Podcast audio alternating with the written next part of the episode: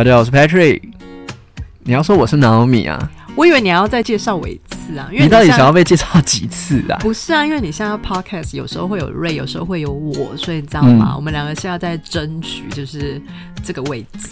其实也不是争取，因为你知道 Ray 也是稍微偏懒惰鬼一点点啦，所以你就是算是一个代班主持人的概念。哦，所以就我只是稍微顶替就对了，我没有我没有那么重要。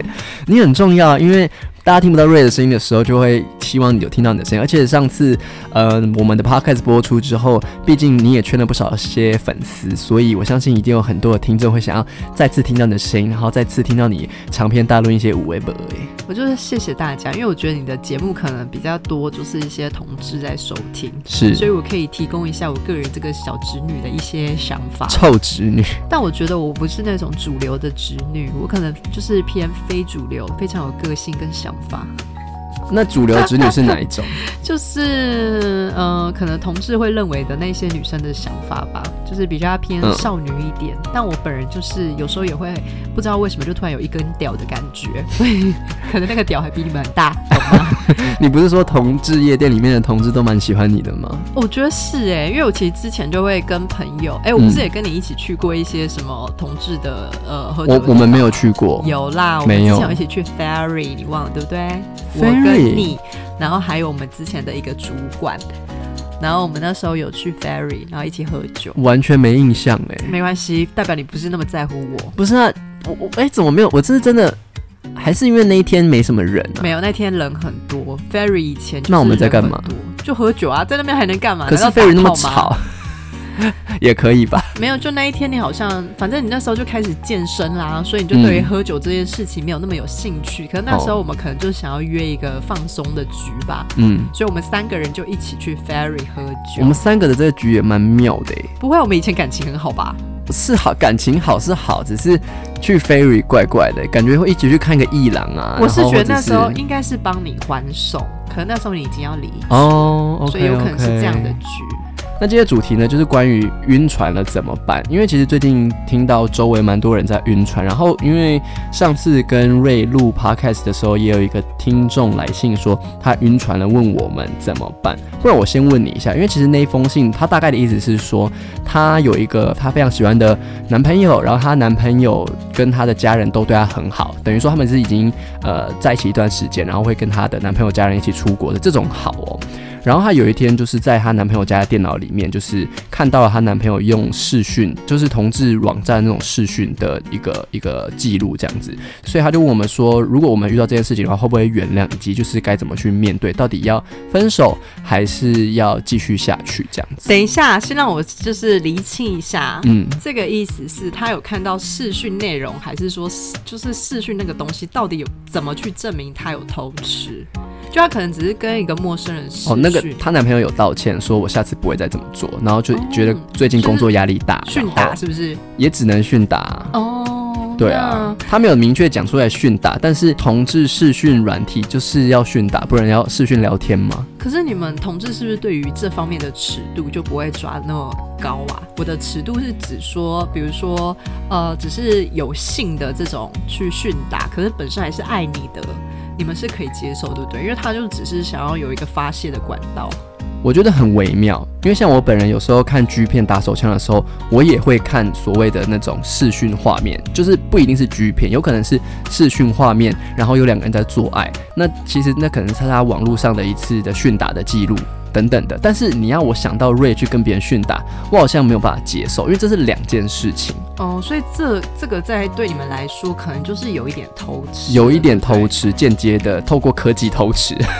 嗯，我觉得，所以这个这位来信的朋友，他是觉得说，他到底要不要原谅对方吗？对，因为他可能心里有一点过不去，可是我在猜，他即使原谅了之后，也没有办法保证她男朋友不会再做出这样的事情。哦、我觉得其实关系如果出现状况的话，就是可能要稍微跳脱一点，不要放在发生事件的本身。比如说，如果一直去执着于说，嗯、男朋友为什么要偷偷训打这件事情，我觉得他们两个之间的相处是不会有任何的改进的。反而应该就是退得很后面很后面去宏观这件事情，想说今天为什么我男朋友会想要有训打这件这个需求？他就说他工作压力大，那我会真的很认真的去看待这件事情诶，因为我真的觉得人在压力或者在状态不好的时候，的确是很难去好好经营关系。那也许是他有忽略一些事情或一些男友的讯息，但我不是说压力大就可以去偷吃训打哦，只是说大家都是人嘛，你知道人都是很脆弱的，很容易受到一些诱惑而改变。可是，嗯，有时候你会需要多一点思考，就是他今天做这件事的背后原因是什么？你们有没有办法去真的解决问题的本身？这个很难吧？就是解决问题的本身，要不然就是他离职，不要有这个压力大的工作。可是你要讲要离职也有点难度，因为这就是大家糊口的东西。但这件事情必须要被解决啊！你你想想看，工作压力如果因为大到他需要去做训打这件事，你今天原谅他，他下次工作压力大还是会再去找其他的方式去排解啊？那那个排解的方式可能不一定是。你可以接受，比如说训达是一回事，下一次他可能又换另外一个，你可能会崩溃。那我觉得那真的是需要跟男友去讨论说，那如果你工作压力这么大的话，第一个是你想要怎么去调试，第二个是那是不是真的有需要离职？因为我觉得工作压力大这件事情啊，对我来说，人生中哦，我觉得是蛮严重的事情。嗯，因为我觉得任何事情让你压力大到状态不好的话，你会间接的去影响生活上的非常多事情，跟你身边的人。就等于说，你要先让这个男生去想办法，找到一个他今天工作压力大的时候的一个排解方式，而不是透过训打去解决，这样吗？对，我觉得，嗯，当然这样讲好像会把你塑造成一个非常伟大的角色。但如果你今天爱这个人的话，你还是希望去帮助他的话，其实可以一起来探讨这个问题本身呢，就是大家一起看怎么去解决，不是很小格局的变成说。哦，我今天要不要原谅他这个行为？因为这个行为的背后是有一些原因造成的。既然你跟他的关系已经好到可能就是互相的家人都有看过，那可能一定是稳定交往了几年嘛。那假设是这样的状态下，这个感情对你来说它是有重量的，你不可能轻易的就因为一件事情就很果断的就说我要放下。我反而会比较倾向说，很多关系都是想办法去。让他一起度过。那如果就是对方承诺说，我再也不会再做这件事情，那可能被劈腿的那一方可不可以说，那你好，那你的电脑之后不能有密码，或者你的手机的密码要让我知道，让我随时可以看，这是不是也是一种呃约束跟对方表达诚意的方式？我觉得这个东西很微妙，就看你们是怎么去协议它。当然，它的确是一个手段，是你可以预防你的另外一半去做这件事情。但它的背后就是非常多的，它的背后就是在申请一只手机。对，就是 我是觉得没有人喜欢被控制，所以我觉得这样的做法我不会是这么鼓励。但我曾经有看过。呃，一一篇文章在讲说，呃，比如说老公或是另外一半偷吃，嗯，可是要如何确保说他下一次不会再犯？这里面有一个很大的心理因素跟一些呃心理状态，是你觉得这件事情就是这件事情对方有没有付出代价？如果你是一个很轻易的就原谅他的话，在他的。行为里，他会觉得说：“哦，我今天做了一个错事，的确被你发现，然后我也跟你道歉。可是实质上，他并没有付出任何代价的话，再犯几率就非常高。那代价又是什么？什么感染性病吗？嗯，我觉得也不是，家破人亡。就是你可这种东西就是很麻烦，就是你必须要去跟他房子过户给他。哦，也许这在婚姻关系当中是一种可能。就是我劈腿了，然后我就可以另外受害者就可以得到一间房子。”就是你，你真的是这件事情，其实要处理起来可可深可浅。就是你怎么去看待偷吃这件事？因为我觉得今天会来信的这位网友，他一定是心里过不去，因为他这对他来说已经构成一个心理上偷吃的问题。对，但因为偷吃就影响到，就牵扯到信任。可是这个信任是没有办法用一些你用控制的方式或怎么样的方式，你就可以赢回来的。因为你可能无时无刻都会觉得我要去 check 他的讯息，我要偷偷看他什么东西。但是对方在这样子的相处下也是会倍感压力啊，所以我就觉得说这种东西是因人而异，你们要去做一些协议，让对方觉得在这件错事上面。他有付出相对的会怎么讲？相对的调整，所以对被劈那个对他来嗯讲是代价。那对被劈腿的人，今天我已经没有办法去预防我的另一半劈腿，那我就只能选择说我心里过不过去，跟要不要跟他讨论。因为如果你连讨论都不想讨论，那就直接分手，那就没话说嘛，就是一个结局。我觉得就是先了解背后的原因。那你了解，那觉得这样的事情，你还有没有想要跟他继续修复下去？嗯好，那如果要修复的话，我们要解决什么什么什么点？那如果已经觉得不修复，你觉得心里就是过不去，你就是不管怎样，你都会想午夜梦回，你都会想到他去偷吃或者他他训打这件事情的话，基本上你真的可以考虑跟这个人分开。那如果讨论完之后决定继续走下去，可是，在你所说的午夜梦回，可能一个月、两个月后又反悔了，可以反悔吧？当然可以反悔啊，因为这是你努力的过程，你哦努力尝试的对你努力试图修复，但是可能大家都会有高估自己或低估自己的时候嘛。但嗯实际做，你觉得你不行，那就不行，没有关系啊。就这也没有不对。对啊，只是说对于自己的心理就是可以诚实一点，然后也不要有太多的压力，那你觉得要怎么去防止自己偷吃？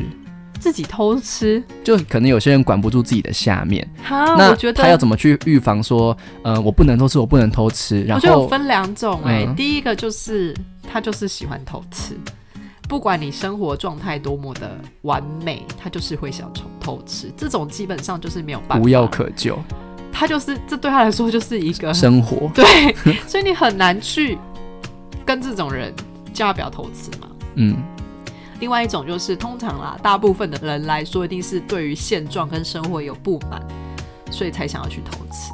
对啊，你的不满是指说，可能我的另一半不够完美，我觉得这只是其中一个，有可能是相处上有问题，有可能是在关系中我或是性方面，对，这也是一个问题。还有在关系中，我一直处于是比较弱势的一面，对方比较强势，长期会有累积很多的不满，在不知不觉中。但是坦白说，没有人谈感情这么的理性。对啊，像我们今天要谈的就是晕船。那对于一个已经晕船的人来说，他根本就不会再思考说，我知道这个人就是个烂人，可是我就是放不下啊。所以你有没有觉得容易晕船的人，其实基本上就是比较感性的那一挂？对？对，所以我们今天要聊晕船的话，我自己是有，因为我个人是从来没有晕船过，你比较属于保守型，就是自我防卫比较高。这个是其中一个原因。另外一个是真的用理性的方式去跳脱来思考晕船这个行为的话，你就会发现真的太可笑了。你说为什么我会晕船一个这么烂的烂人，然后觉得自己很好笑？可是晕船的人通常没有办法用一个宏观的角度去看他晕船对象有这么烂，是这个意思吗？当然不是啊，因为其实晕船也不一定会是不好的对只是说你喜欢他，人家不喜欢你而已。有时候晕船就是很简单的，就是你单方面的喜欢他，可能人家就已经不喜欢你了，但你还是一直心里爱着他，都要有一些付出。那可是这种人很多啊嘛。你说晕这样子晕船的人哦，对啊，因为我今天跟老米上课的时候，我就跟他讲说，晕船真的好难上船，有些人可能花了下船哦，啊下船，有些人可能花一个月、两个月，甚至半年都还没有办法下船。那就看你到底要的是什么啊、因为我觉得晕船的人某部分也不是真的白痴哎、就你你一定是贪图对方个什么吗？就是爱情啊我，觉得不是哎、就是他的心。我觉得不是，你贪图的是你觉得你今天晕船这个人，你一定觉得他比如说外表很帅，身材很好，很有钱，或者是他某一些部分是非常吸引，很有才华，对，所以你才会想要晕船。所以你的意思是说，我为了不晕船，我可以选择不要去欣赏他的才华，或者是不要因为他的才华爱上他，是这个意呃，思吗？人都有优缺点，就是他哦，有、你要去看他的。缺点，就是你要晕船的时候，赶快去看他缺点，找他缺点。对你，如果你要跳脱的话，你就是非常需要就是抑制自己，不要再去对这个人有这么有感觉嘛。那另外一面，你可以你在讲废话，就是大家做不到啊。那讲像现在那大家就去晕船，我现在是告诉大家你晕船的办法，怎么稍微拉回来。因为因为我刚刚在想说，好，如果我今天是晕船一个。啊、我的同事好了，他各方面都好完美。然后我们今天跟大家讲说，好去找他的缺点，赶快理性一点，用缺点去把你拉回现实。然后走来走来走来走去，他没缺点，然后又大哭，因为找不到缺点，就觉得他怎么那么完哎、美。但我有一个论点是，像这样的人就是没有被伤够，哎，就是对方还没有你把你伤够。哦！因为人就是你知道，就像呃呃人类或者是生命都会有一个求生欲，就是你不会真的自己让自己死嘛，可能紧要关头你还是会做出一些你为了活下去而必须做的一些决策。这样，那我觉得你今天还一直在他妈的晕船，就是代表你还没有被伤够，他还没有对你做出到你真的哦太过分，我真的不能接受的事情，所以你才一直晕船，因为你觉得你有那个时间跟成本去付出代价。像昨天就有一封信，就是讲说，就是他晕船，结果他的那个晕船的对象就可能一天或两天才回他的讯息。我有曾经有这样的经历，那个过程你是真的很不开心，因为你还是会抱着期待，然后你在那个当下，毕竟那个对方对你是有感觉的，所以你会觉得说，诶，我们曾经不是那么好吗？为什么现在趋于平淡？那你就要再想更透彻，你不能就在这边打住。很多问题是大家只丢出问题，可却不去下去思考为什么。那你就开始要想下一步啊，比如说啊，他就是不喜欢你啊，不然为什么他或者是他最近很忙，可能他会再回我。你在想更恶劣一点，就是帮助自己清醒嘛。你就想说，也许他现在已经有对象了，也许他现在喜欢别人了，你就不是他的唯一嘛。如果他今天这么在乎你的话，他就会回你、啊。然后我就会去查他的对象是谁，也没有我好啊，怎么可能呢、然后你马上疯狂传这个就是讯息给他。晕船仔的思考模式，因我现在就是模就会你这个晕船仔啊。，对，那晕船仔的确会像你这样子，就开始要什么哦，特别的调查他，然后或者是要想对办法什么。可我跟你讲，你这样子就是让自己哭了。如果是我的模式，会是他现在有喜欢的人，我也我也要去找其他人喜欢我，然后或者是说找来找去没有，开始哭。不可能，你就是我觉得晕船的特质有一点是这一类的人都会把自己放在次要的位置，你会把晕船的对象放在你的第一顺位，甚至是高于你。可是其实人活在世上，你一定要最爱自己，所以这种人要去调整的是，你今天所有做的情绪、做的做法、想法，都应该以自己为第一顺位。哎、你有爱上过哪个大明星嘛？就是我就是很迷嘛一个明星哎、嘛。可是我从来都不喜欢，就是我不是那种迷妹，我不是那种偶，就是会对偶像产生。我觉得我们再找一个就是比较标准的直女来，好不好？哎、那个谁，我们去楼下 抓一个。觉得我真的不是标准的直女，因为你讲的话都太理性了，就是理性到很像是教科书出来说，哦，如果遇到晕船的事情，A 你要怎么样，B 你要怎么样。那如果大家都可以这样照本宣科的话，就不用所谓晕船仔啦所以。大家要坚强一点啊！像我都这样子活在这个世界上，大家凭什么在那边耍耍 就是任性？因为我曾经晕船过，我会觉得那就是感同身受，就是很 sad，可能就是回讯息给你，然后你爱回不回，就怎么了？我我们之间难道那些都是假的吗？对啊，，都是假的，你不知道吧？他跟别人有更多这样的讯息。我必须要讲说，其实我自己本身没有这样子的晕船经验，但我身边朋友非常多在那边给我晕船的。那我通常都会担任这种冷酷无情的角色去打醒他们，在他们一直在为对方找借口的时候，我就会讲一个真的比较实在的话。你有没有什么例子啊？有一个例子是我有一个朋友，他可能跟一个对象就是目前在暧昧当中，嗯那其实对方也很坦白的跟他说，哦，我不止你这一个对象，我同时有在跟别人 dating 跟聊天。是所以我朋友都觉得说，好，没关系，因为我们现在并没有确认彼此的关系，所以我可以接受你这样的行为。那他们可以上床吗？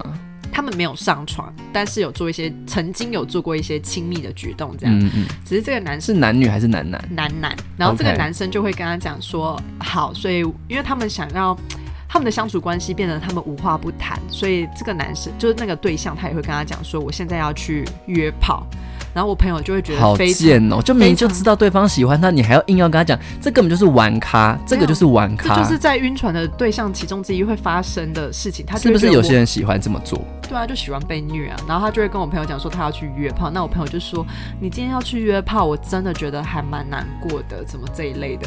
然后可能对方就还会很诚恳的态度跟他讲说，就是对不起，就是会让你这么难过，但是就是我有这个需要这样子。那你就可以来找我啊！可是他就是，反正就是。一直帮他一直帮他讲他的 OS 哎、反正这些晕船仔就是一样的模式，就会特别的去包容对方，然后把自己的感受都放在对方感受之后，然后这时候他跟我讲的时候，我就会很很就是以朋友，我就是比较你知道恋爱教官的角色，对我，就跟他讲说，所以他就是不在乎你的感受啊。他今天如果在乎你的感受的话，他就不会去这么做。就我会希望透过这样的言论，让我的朋友就是可以清醒。那有，清醒的吗？就是他们其实没有清醒有一个很特别的特点是，他们都知道。可是他们不愿对，意去那个信里面就有想到说，其实我自己心里有答案。对，就是说，其实他们也知道我在讲什么，可是他们就是没有办法去面对。但是我还是会耳提面命的不断去跟对方讲。但我自己是觉得晕船的唯一解法就是自己 会某一天会突然清醒，对，然后会突然想说，哎、我以前怎么那么白痴啊？然后当我们就是朋友之间在聊这个过往的时候，他还说，哎、我不要讲了，我也不知道那时候我到底是怎样被附身了吧，然后什么的，就是一直不愿意承认。那你觉得这样的晕船比较惨，还是跟一个人一直当炮友，然后他有一点晕船炮友了，可是炮友看待你的朋友就像是一个一般的炮友一样，你觉得哪一种比较惨？我觉得我没有办法去评论说哪一个比较惨，因为其实每个人心里痛苦的程度，虽然说不定都一样的，就不一定要付出身体才是比较惨的那一方。我所谓的惨是比较可能现实面，就像这个你朋友他可能呃没有吃到这个男生，然后同时又晕船，跟如果你朋友他是每天跟他做爱就觉得好喜欢好对，可是对方就是死不开口要在一起确定关系，可是又离不开他，你觉得哪一个比较惨？他我觉得都蛮惨的，因为你就是心里都有他，可是人家又不想跟你在一起啊、可是至少第二个人拿到他的肉体，可是换另外一个想法，因为直女的想法比较算是啊，我的肉体就被夺走了，你想自己的各种便宜。是不是女生都会有一种觉得说，我跟你做爱就是我把我的鲍鱼给你耶，你应该要感到开心才对。呃，女生不会用这样子比较恶劣的角色 对心态去想我。先说，我我没有用恶劣你这是什么叫我的鲍鱼给你了？就是没有，就是有一种就是，哎、我跟你做爱了耶，就是你应应该说，以现实的角色跟市场来说，的确，男生今天要去约炮的难度会比较高嘛。啊，女生要约炮，一定一堆人抢着要啊。我觉得这个好像也有失公正哎。我是说，真的很现实。比如说，今天一个直男要约炮，他必须要就是一直去反复的约。可是，一个直女要约炮，是不是容易一点？就是因为男生基本上被约了，一定会愿意啊。对，可是直男要约炮，有些女生不愿意啊。就是以以市场就是这样。哦，好，就我们没有要说谁比较优秀，但可能这个市场的运作机制的确就是这样。我现在在转换就是一号零号，因为我对男女真的是太少那个认知了。但如果换做是一号要约零号，好像相对好约。对啊，就一。样啊，也不是说一号就比较强，只是这个市场机制就是这样嘛。嗯嗯那其实男约女，女约男也还是会有这种容易度的差别啊。对，反正就是晕船这件事情，我觉得最好的方式就是一直用现实面去提醒他，但不可能一次就见效，需要很多的努力。然后本身再加上晕船的那个对象，就是要做一些伤害他的事，那个人才会醒。那如果你朋友他晕船这个对象会对他好，但是不是一直对他好，让你的朋友没有办法下船，你还是会耳提面命吗？因为我发现你是那种会跟你朋友讲一些呃感情上的一些建议，包括我知道你我们的共同朋友出现的一些感情状况，嗯你也是会跳出来讲那种，因为有些人不会，甚至懒得开口就。我以前比较会讲啊，现在不会，因为我就是会遇到一些朋友，就是很很。就是脑袋不太好，你懂吗？就是那时候跟他讲的讲的，其实都是正确的建议，对但他当下没有办法接受。这在 podcast 可以讲吗？就是就是有可以再讲更具体的例子吗？嗯，就那时候我朋友啊，有喜欢过一个渣男，那个渣男就就他们有交往啊，只是那对男生后来什么偷吃啊，然后就是做一些很渣的事情，他后面就一直怎么样都叫不醒啊。但我还是结果会一直跟他 Naomi 跟这个朋友讲，结果这朋友竟然就是，啊，应该说他不能说竟然，就是他们两个的关系就变得很尴尬。因为如果我是你的话，我我是绝对不会跳进这个浑水里面的因为。我跟那个朋友真的是蛮好，我们认识非常多年，而且她那时候跟她这个男朋友交往的时候，也拉进我们的圈子里，等于大家都玩在一起，所以我也没有办法很切割说，哦，那是你的事情，不会影响到我。他确实就是会影响到我们，你男朋友的行为就是会影响到大家，嗯哼，对，所以、哦那个火气还在，都过了多久了？因为当事人也交了，新男友了。但他还是学不乖 你说现在吗？没有啦，我觉得有些人真的是你不管跌了多大的一跤，我不知道哎、我觉得有些人就是还是不会有什么太大的成长。那假如你跟这位朋友因为这件事情而断交，你会觉得这是值得的吗？就是如果今天的结局不是这个女生跟那个渣男分手，而是他们继续在一起，甚至结婚生子，你就从此失去这个朋友，你觉得你的行为是值得的吗？值得的欸。老实说，我我都以我现在的个性来讲的话，我深知身边的任何人都是陪伴你一个阶段的人，所以你今天会跟这个人决裂，绝对不是因为你不珍惜这一段关系，而是你们的价值观跟某一些部分已经走上分歧，走到终点了。对，那就感谢过去曾经那么要好过，但后续你也不用为了说哦什么要珍惜这一段友谊而对你的信念或价值观做什么调整。所以我会觉得，因为某些事情就是跟什么人闹翻，那都是当下你就是这么的情绪高涨，对，不需要去调整什么，不需要去改变。哎，是我会逃避耶，因为我会觉得说那是你的事情，那呃，你不管好不好，你自己去学这个课，那我只能在旁边，你除非有求助我，我才会给你一些建议。啊，就影响到你啊！如果我今天他不影响我的话，我当然也是像你一样的角色，就是看他们那边，就是就不会淌这个浑水。那那偏偏他们的之间交往的事情会影响到我的生活，跟我们一些大家朋友出去玩的事情嘛？对啊，所以我才会觉得很愤怒啊！而且先讲一下他，我那个朋友的，就是渣男。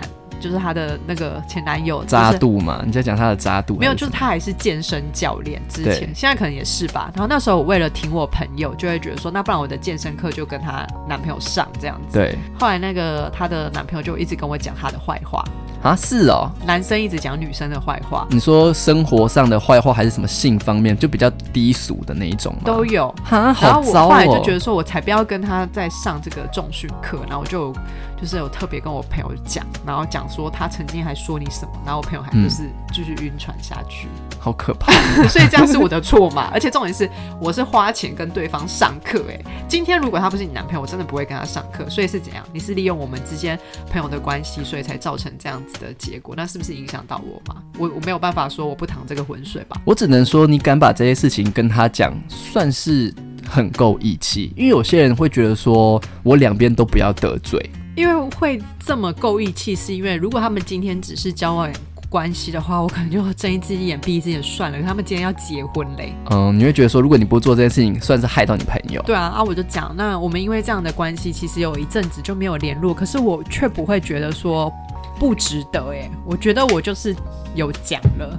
然后后来我们之间就是，哎，我跟我那个朋友就是有一段时间就没有联络，一大段时间没联络，但我觉得真的消失在你的生活中，就是生命中大概一年。半年啦，但我觉得蛮清幽的，就是我觉得有时候生活上或是生命中，你就会是有短暂，必须要把一些人人事物断舍离。嗯，晕船同一样道理。对，因为那个晕船的人，你那个朋友，他就会变得不像他自己嘛。哦，那你可能对对对，说真的，你跟这个真的蛮可怕的。对啊，你跟这个晕船朋友出去玩，然后他一直那边晕船的状态，然后讲什么话题也都在晕船，然后你要跟他相处要玩都玩不起来，然后大家一起去喝酒，他在那边悲伤晕船，你。你觉得这个人有没有影响到你？如果你的朋友在这种状态，是不是很想揍他？那你会觉得说，好，你现在要晕，你他妈给我去晕个够。那你等你晕完，你再回来，我们再一起出去玩，好不好？哦，我觉得你好凶哦。不是啊，因为我觉得有时候。晕船是不是因为你比较少晕船，所以我不能说你不能感同身受，而是我感觉在同志姐妹圈里面，因为毕竟听众很多还是同志族群，同志姐妹圈里面有可能今天你晕船，有可能今天我晕船，你知道吗？如果大家都是这样个性，你晕船就滚，或者是你自己去处理吧，真的会分崩离析，就真的会快乐。姐妹圈会分崩离析，没有，所以我是说我现在讲是这样讲，但我我的意思其实的确还是就是是不是跟就是你朋友。正在晕船的时候，你适当跟他保持一点距离，自己情绪的负担不会那么大。哦，就是还是保护自己。对啊，因为而且这样也保障你们之间相处的品质嘛。比如说他一直晕船，然后一直跟你鬼打墙讲一样晕船的事情啊，你该讲都讲，他又要再讲，那你是不是同时当下也会觉得很烦？那心情也不好啊，大家心情都不好啊，现在要干嘛？那还不如适当的就是这段时间跟他保持一点距离，那你反而一阵子可能减少跟他相处的机会，然后你反而对他会比较有耐心。嗯，这也是一种方式。而且我觉得晕船的你要想哦，如果你现在正在晕船当中的话，你真的要想，你对于身边的朋友是不是造成很大的负担？然后愿意承担你负担的那些人，其实真的是蛮当当朋友的，所以他会听你一而再再而三，然后讲那些真的很想揍他的话。就我觉得，如果你自己是晕船的人的话，你还是必须要把自己拉回来一点。想说你这样会不会造成别人的麻烦嘛？你还是要有点礼貌吧。可是之前我们不是聊关于堕胎的事情，嗯，你就有讲说，就是如果今天有个朋友找了你，可能就真的是他周围已经没有人，你可能就是救他的最后那根稻草。那你这样在他晕船的时候把他推出去，会不会有点太？我要救他什么？你说带他去堕胎哦？就是可能他真的没有人讲，或是没有人倾诉了。我我会觉得他可以跟我倾诉她怀孕这件事，但她要不要堕胎这件事，她自己要决定，她不能去询问我的建议。哦，所以晕船的人同理，他还是可以跟你讲一些他晕船的事情。但是因为你刚刚讲了一副，就是说你滚，你晕船了滚，我听你一次两次三次够了，OK，再来的话我就要跟你保持距离了。可的确是这样啊，因为如果同一个问题他一直为什么他不喜欢我，为什么他不回我讯息，我前面也是会耐心的回复他，给他真的建议。但他又讲到五六次，你觉得人一生要浪费那么多时间在这个事情上面吗？不是朋友跟着晕船，你的人生要跟着被他毁掉耶。哦，好像是这样子啊。对，但是我当然前面还是会努力的去跟他讲，就是我会尽量是以现实面或是理想的这个角度去跟他说服。所以对于晕船的人，其实就是叫他把自己拉回来一点点，然后让自己变得更好。呃，我觉得是你可以思考，请那些晕船的可以去思考一下，因为人就是呃，可以尽量利益一点去想这个想法。比如说你很喜欢对方，所以你在晕船的时候对对方做出了一些付出的行为，那对于这个付出的行为，他到底有没有同等值的回报你？没有的话，他就是没那么喜欢你。那你还要继续投资吗？我们今天大家做生意什么的，工作上应该都很清楚，说我做多少拿多少，我做出这个付出 就是应该有这样的回报。感情不是投资，可是感情一定要是双方共同愿意一起。努力嘛，有这个共识啊！你晕船那个对象，人家就不鸟你，你到底想怎样？哎，我跟你的思维真的是天差地远，因为你就是晕船仔。我完全 对我完全不会这样想，我反而是会觉得说，好，你今天不爱我是不是？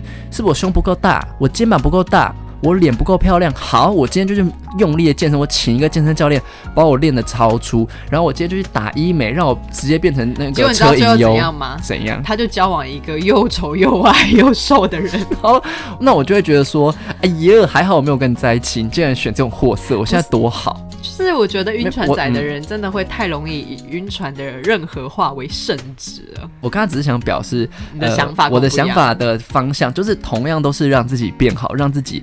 去上传，但是我的方法不会是你说的那样子，开始那边分析利弊，分析什么那边 check 打勾打勾。可是就回到我们刚刚一开始讲的，会晕船的人就是过于感性嘛。那你要把自己拉回来的办法，就是的确要放入很多理性的层面呐。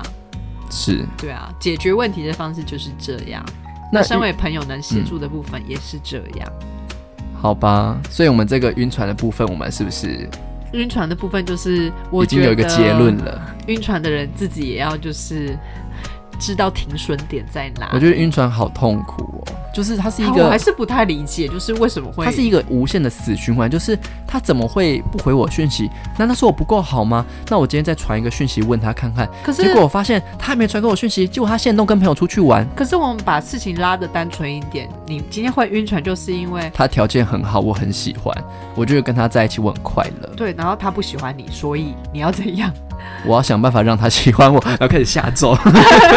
不是啊，就是这件事情下降想的很直觉，就是。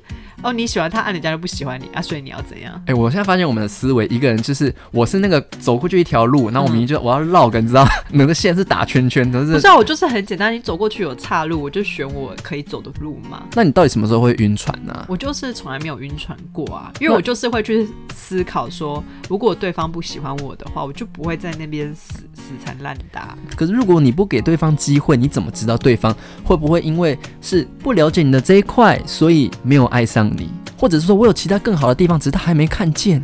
那你这个就会很麻烦，你等于自己跳入一个漩涡当中，是永远没办法满足你这些问号的。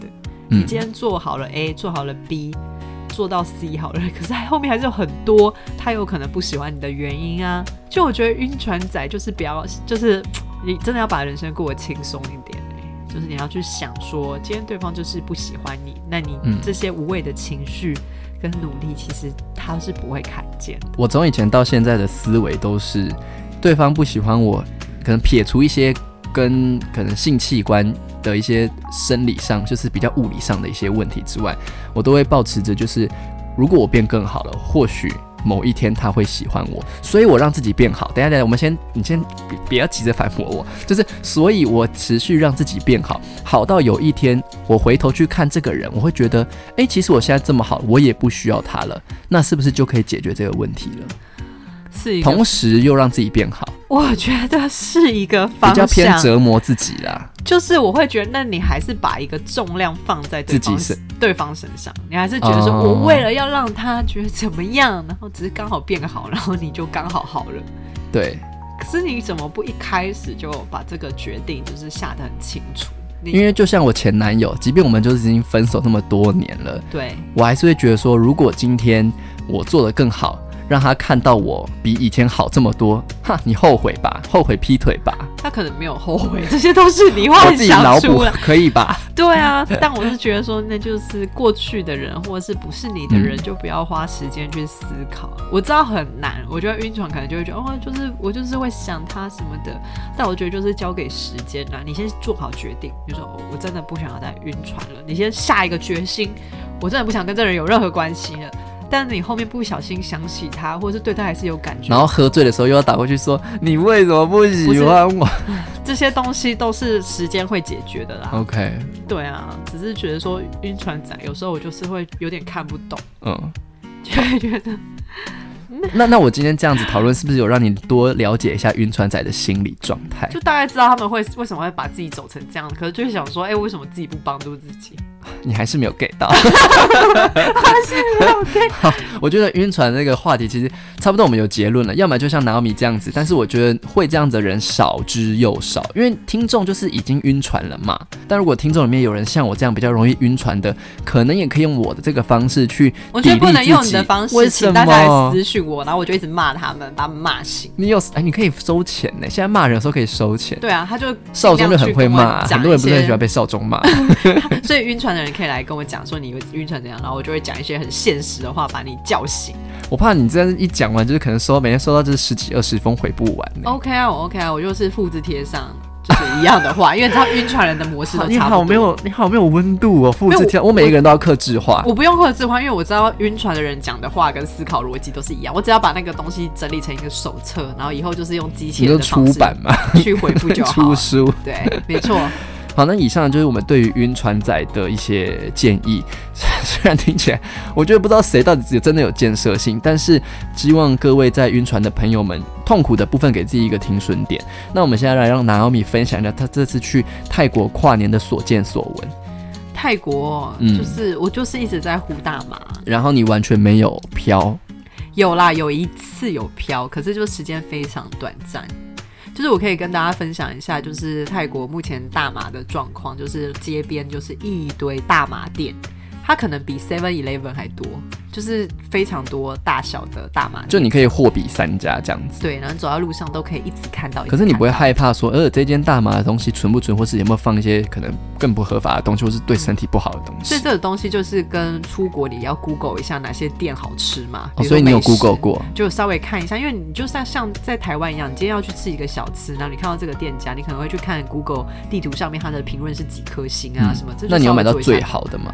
我有感觉的那一次，就是有一家店家，就是大概抽了半根，我还抽到半根哦。人家都说什么呼什么一两口就有感觉，我就呼了半根之后，我才开始有一点像微醺的状态这样子。可是我很快就退了，我大概一个小时就退掉了。他那个是可以跟他讲说我的浓度要多高，然后帮我选档次吗？嗯，有哎、他有爬数。就是那你干嘛不选最高我？就是选最高啦，还有谁呀、我就直接去好了啦，还是那种打打注射的。我我人生已经就是很努力了。重点是他那个趴数嗯就是看 THC，、就是大麻里面有一个你说 THC 手机品牌的，是有一个成分是 THC，然后它会标示可能是什么二十八趴、二十三趴这样。我就已经问过店家说，你们可能比较 strong、比较强的是哪一个？他就推荐我。嗯可是你但有些吸完店家嗯是有有效果的，有些就是嗯没有感觉。那有效果那间你有没有跟他讲说，就是 I need stronger？呃，我就跟他讲说，你们最推，然后最嗨的，然后 strong 的是哪一个？那你吸完，我的意思是说，你吸完隔天觉得哎有感觉，可是又没有那么强，你没有再回去跟他讲说，嗯，昨天那个还不错，但是有没有更推荐我的那一个，就是他推荐我的那一个，就是已经有让我有感觉了，但就是一个小时就退掉，也没有大家说的那么夸张，什么什么断片还是抽什么就变超嗨，我就觉得嗯，就是小小的微醺的感觉。那你除了大麻之外，你在泰国还做了哪些事呢？就是陪我朋友去，因为我我朋友是个同志，所以我就陪他去 DJ station，就是那种同志会聚集的一个酒吧街。对对，然后还有就是练柔术，大概就是这样。哦，然后遇到什么也没有遇到什么特别的事情，没有没有特别去哪些地方。对，但是我必须说，呃，泰国目前的那个物价，我觉得真的比我前几几年前去还高，略高一些些。嗯，对，但是泰国我真的觉得很棒，我之后还会想要再去。但是就是大，我觉得你干脆把这些钱省下来，你不要再去泰国，你直接去荷兰阿姆斯特丹，你去吃那个毒蘑菇吧，迷幻蘑菇。对，去吃迷，我觉得吃迷幻蘑菇，说不定你会对这些就是重新燃起希望。我我觉得我也没有对大麻失去希望，我只是觉得就是要货比三家。然后因为你知道有些你可能还没有找到最 strong 的。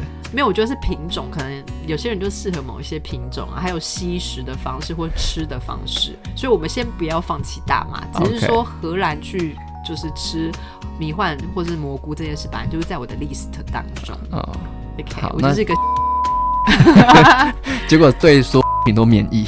因为我就觉得人生就是这样，可以多去尝试一下啦。就是大家都是听大家说抽大麻会有什么样的反应或什么的，那你就是也可以自己去尝试看看。只是就是在合法的地方做这件事情。对对对，好，那以上呢就是这次的 podcast，谢谢 Naomi 的分享。那我们下支 podcast 见喽，拜拜，拜拜。